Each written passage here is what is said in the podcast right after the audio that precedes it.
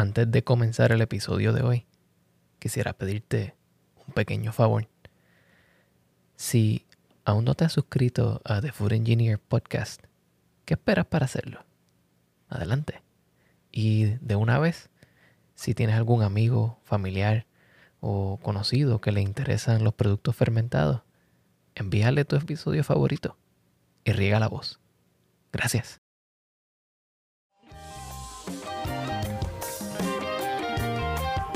Bienvenidos a The Food Engineer Podcast, un podcast dedicado a la exploración de alimentos y bebidas fermentadas. Yo soy tu anfitrión, Cristian Mercado.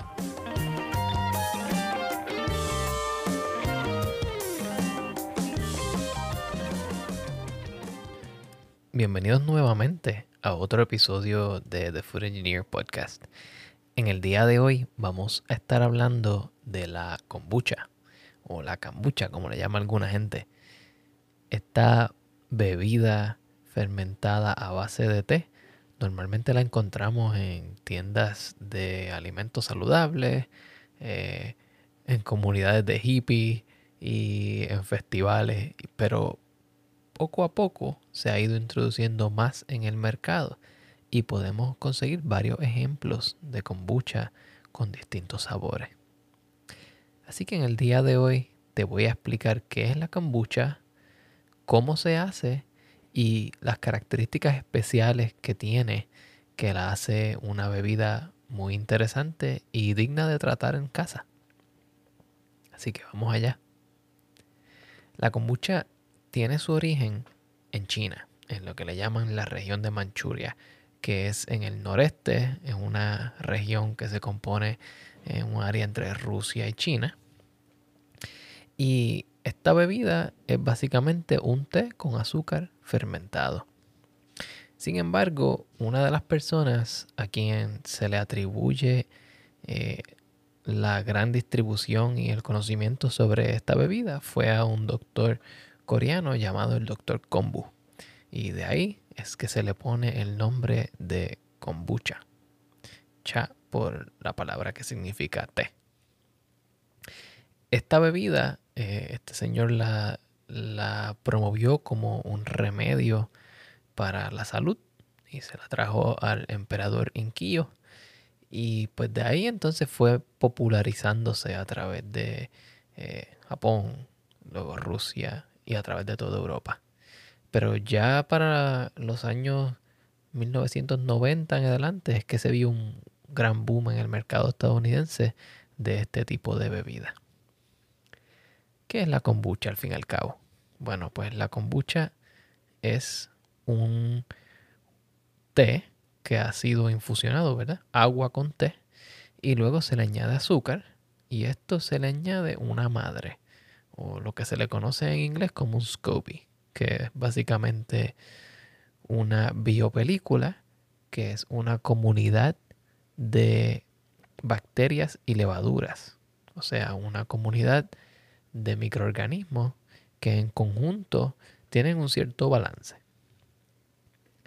En el caso de la kombucha, el tipo de microorganismos que se consiguen dentro de ella son unos grupos de levaduras como lo es el Saccharomyces cerevisiae, eh, Schizosaccharomyces pombe, Saccharomyces ludwigi, entre otras. Pero también existen bacterias productoras de ácido acético del grupo Acetobacter, eh, o mejor dicho, del género Acetobacter, como Acetobacter silinum, silinoides y otros grupos como eh, gluconicum.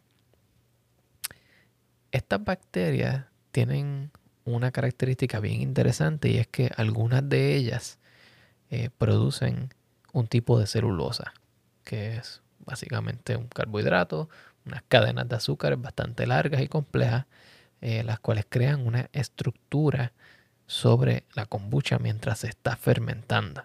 Y esta, esta biopelícula flotante es lo que normalmente asociamos con la kombucha. Es muy interesante la simbiosis que ocurre durante la fermentación de la kombucha, ya que primero una vez añadimos el té con azúcar y se añade la, la kombucha o la madre de la kombucha, las levaduras empiezan a consumir los azúcares que están ahí y producen dióxido de carbono y etanol. Etanol siendo el alcohol que asociamos con las bebidas alcohólicas. Sin embargo, eh, una vez esto sucede, las bacterias que están ahí comienzan a consumir este etanol como un insumo y a producir ácido acético. ¿Qué quiere decir esto? Que cuando una levadura eh, produce este alcohol y aún no se ha esperado lo suficiente, podemos tener una kombucha un poco alcohólica.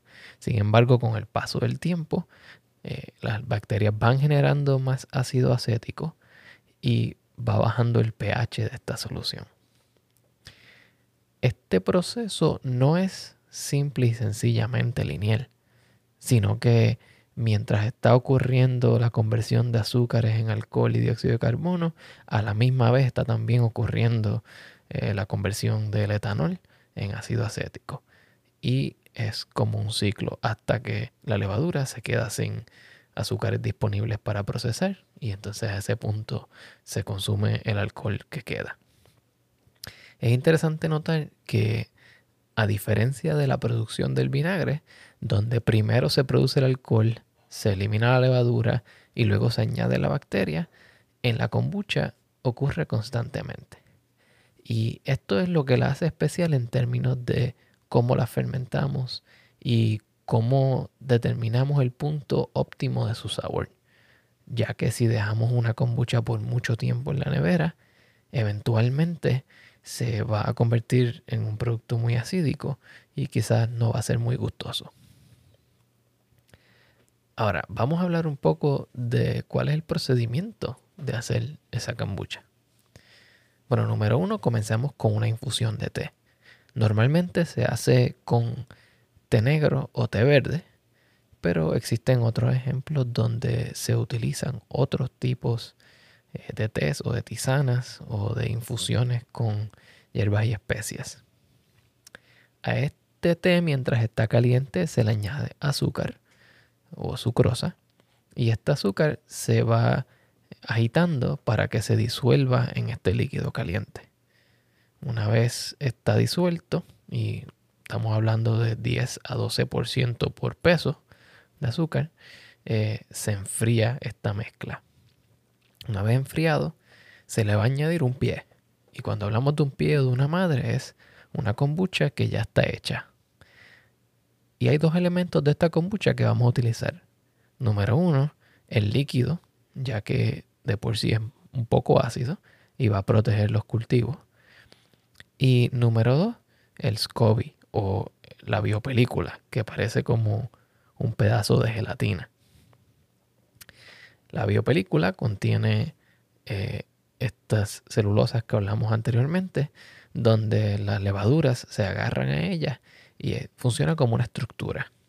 Así que tenemos la acidez del líquido más la biopelícula que en cierta manera es el cultivo.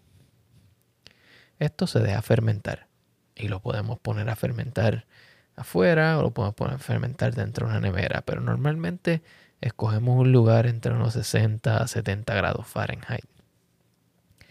El tiempo de fermentación de la kombucha va a depender mucho de cada cuánto tiempo la alimentemos. Porque cuando se hace kombucha normalmente se retira un poco y se vuelve a echar más líquido para seguir fermentando.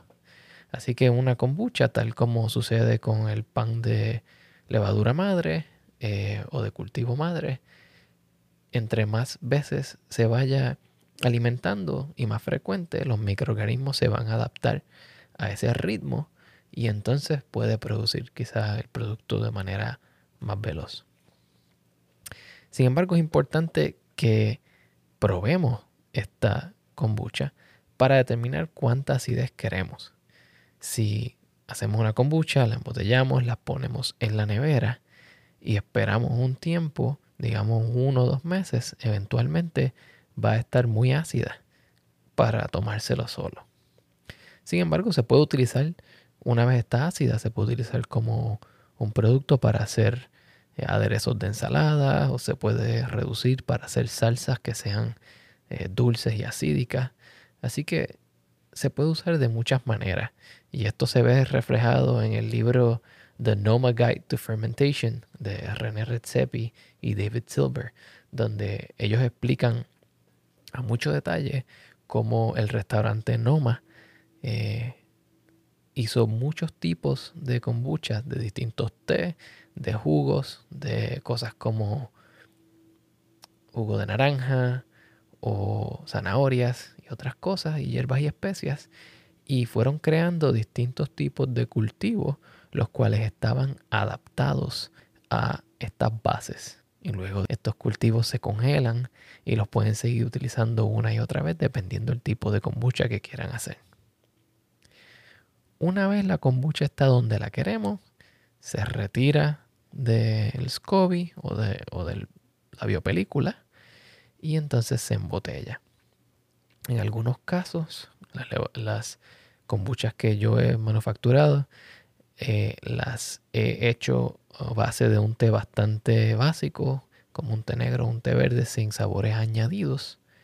Y luego de eso, una vez llegan al punto de sabor que yo las prefiero, tiendo a hacer eh, una pequeña infusión bien concentrada de otro tipo de sabor con un poco más de azúcar para crear una especie de segunda fermentación dentro de la botella donde la voy a consumir y así que quede un poco efervescente.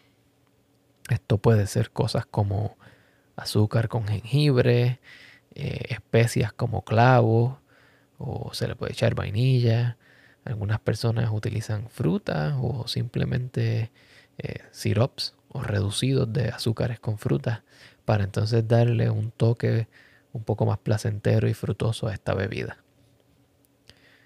Importante notar que las características de la kombucha son bien cambiantes, ya que existen varios tipos de kombucha. Generalmente tiene un aspecto eh, ámbar, tanto como una cerveza clara, eh, algunos ejemplos tienen efervescencia, tiene un poco de acidez y normalmente tiene un poco de dulzura. Esta dulzura le brinda unas propiedades al cuerpo de la kombucha que lo hacen una excelente bebida para el verano. Pero no solo ahí termina el uso de la kombucha. La kombucha también se puede utilizar como una base para otras bebidas y una base para hacer mezclas. Así que para crear tragos se puede mezclar con jugos y licores y crear bebidas nuevas. Me gustaría que lo intentaras en casa y que me dijeras cómo te va intentando hacer una kombucha. Lo más importante que necesitas es un pie o una madre. Y una vez a partir de ahí, puedes intentarlo en tu casa, hacer varias mezclas y cuéntame Dime cómo te va. Y podemos usar tu experiencia aquí en otro episodio de The Food Engineer Podcast. Si quieres seguir escuchando más episodios como este, suscríbete a The Food Engineer Podcast y envíame tus comentarios, ideas o preguntas a través de las redes sociales. Me puedes conseguir como The Food Engineer Podcast en Facebook e Instagram. Y me puedes conseguir como Food Engineer Pod en Twitter. Hasta luego.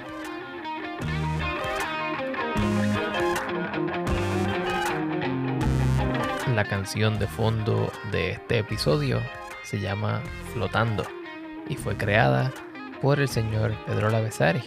Si quieren buscar más sobre el trabajo de Pedro, pueden buscar en Bandcamp como Pedro Lavesari.